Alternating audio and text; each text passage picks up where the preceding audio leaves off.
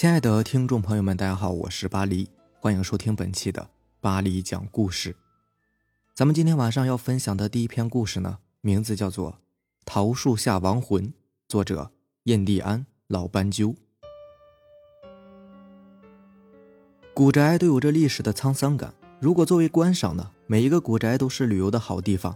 但是如果要居住的话，恐怕就得换个地方了。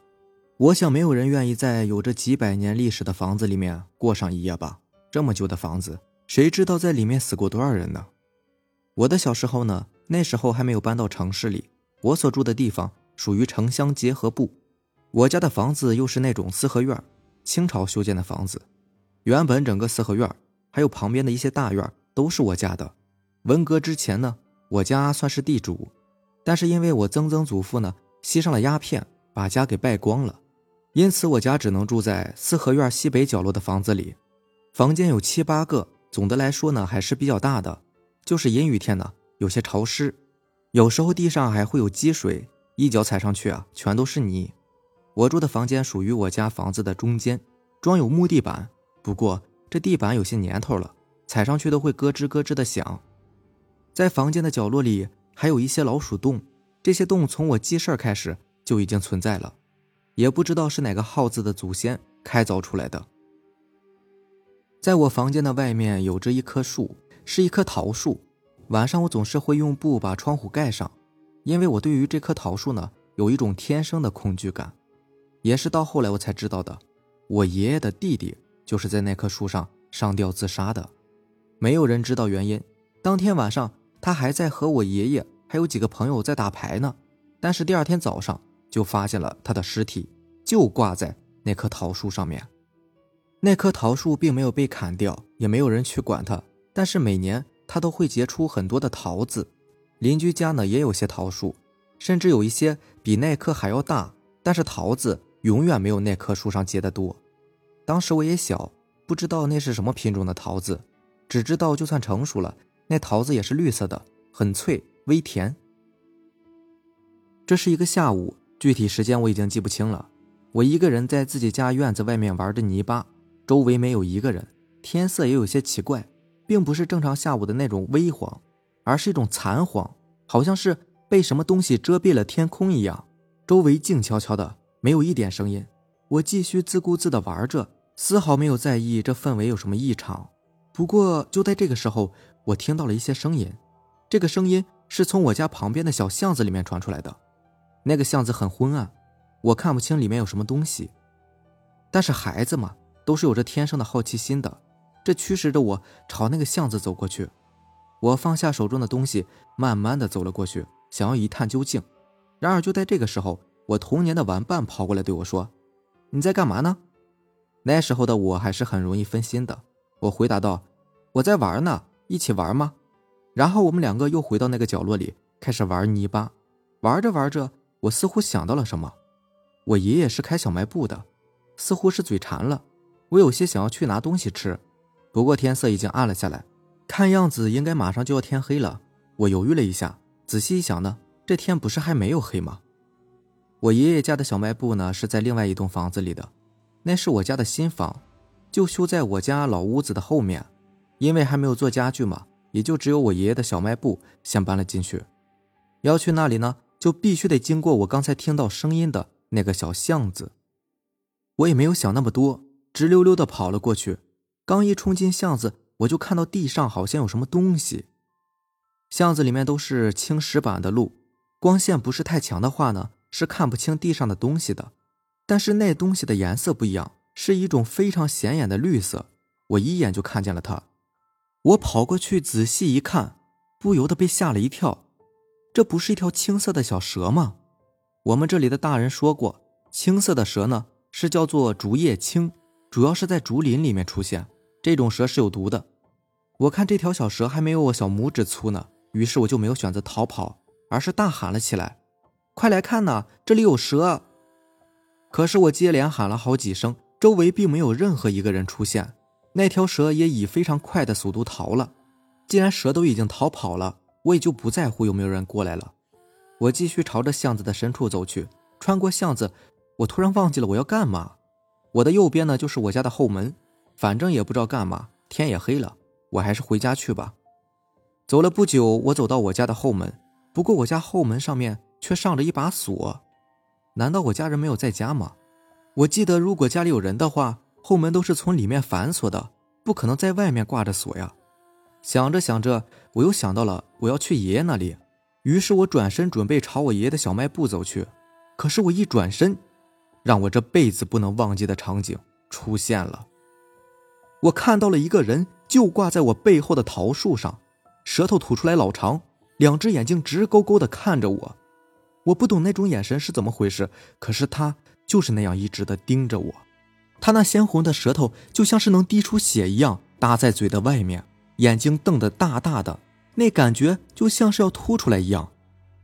我被吓得一声尖叫，坐在地上，看了看周围，我家人全部围在旁边，我的汗已经把衣服浸湿了。刚刚是怎么回事？是我在做梦吗？我爷爷焦急地看着我，见我醒了，他马上问我：“你怎么了？”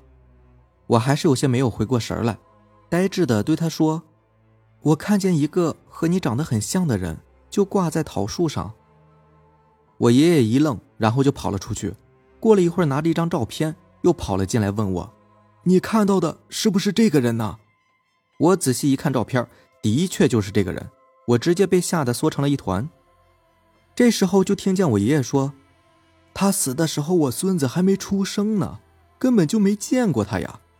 这狗日的死了也不消停，连自己的孙子都要害了。”就在我爷爷还在骂的时候，我奶奶在旁边劝说道：“哎呀，别说了，这么多年你也没给人家烧过钱呢，还是尽一下兄弟的责任吧。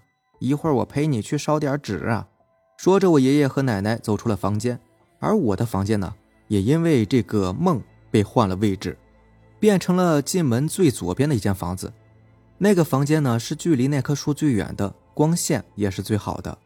自从搬进了这间屋子之后，我就再也没有做过噩梦了。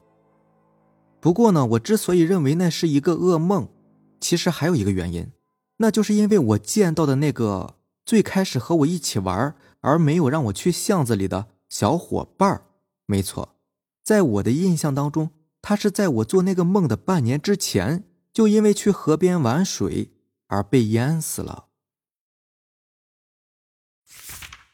下面这个故事名字叫做《闹鬼的村子》，作者北城。燕平村本来命名的寓意呢，是指河清海晏，天下太平。当然，一直以来啊，这个村子倒也是平平安安的。什么事情也没有，哪怕是战乱时期，这个地方也没有受到波及，哪怕是那么一点点。别说什么鬼神的了，在燕平村呢，就连偷东西的人都没有。人们一个个那叫一个夜不闭户，路不拾遗，人们都是安安分分、安居乐业的，堪称人间仙境、桃花源。不过，他们的确还是个外界文明有联系的，只是他们能够选择性的吸收罢了。可是。平平安安了这么多年的燕平村呢，不知为何却出事了。倒也不是什么大事，都是怪事不断。虽然这些事情在外界的现代化的人们看来呢，并不是什么稀奇的事情。当然了，相对而言的，这是一个月黑风高的夜晚。在外界的现代呢，月黑风高一般都是指做坏事的时候。可是，在燕平村呢，只不过就是平常的一个夜晚而已。刘文元呢，骑着自行车。一路从学校到家的路上，那个时候汽车还没有太普及，能有摩托车就已经不错了。路上也没有路灯，他就把手电筒绑在自行车的龙头上，一路骑着向家的方向驶去。他是刚刚上完晚自习回来的，而就在拐过一个弯，来到一片荒地的时候，他却突然发现有点冷，情不自禁地打了个寒颤，而紧接着他的耳畔就传来一声清脆的啼哭。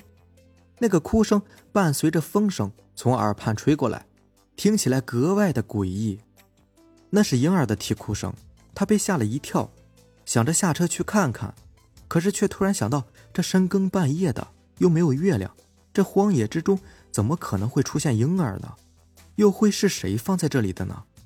权衡了一下，他觉得还是先去通知村上要紧，自己就先不要动了，等村上的人过来再进行处理吧。反正村子办公的地方呢，离这片荒野倒也不是很远。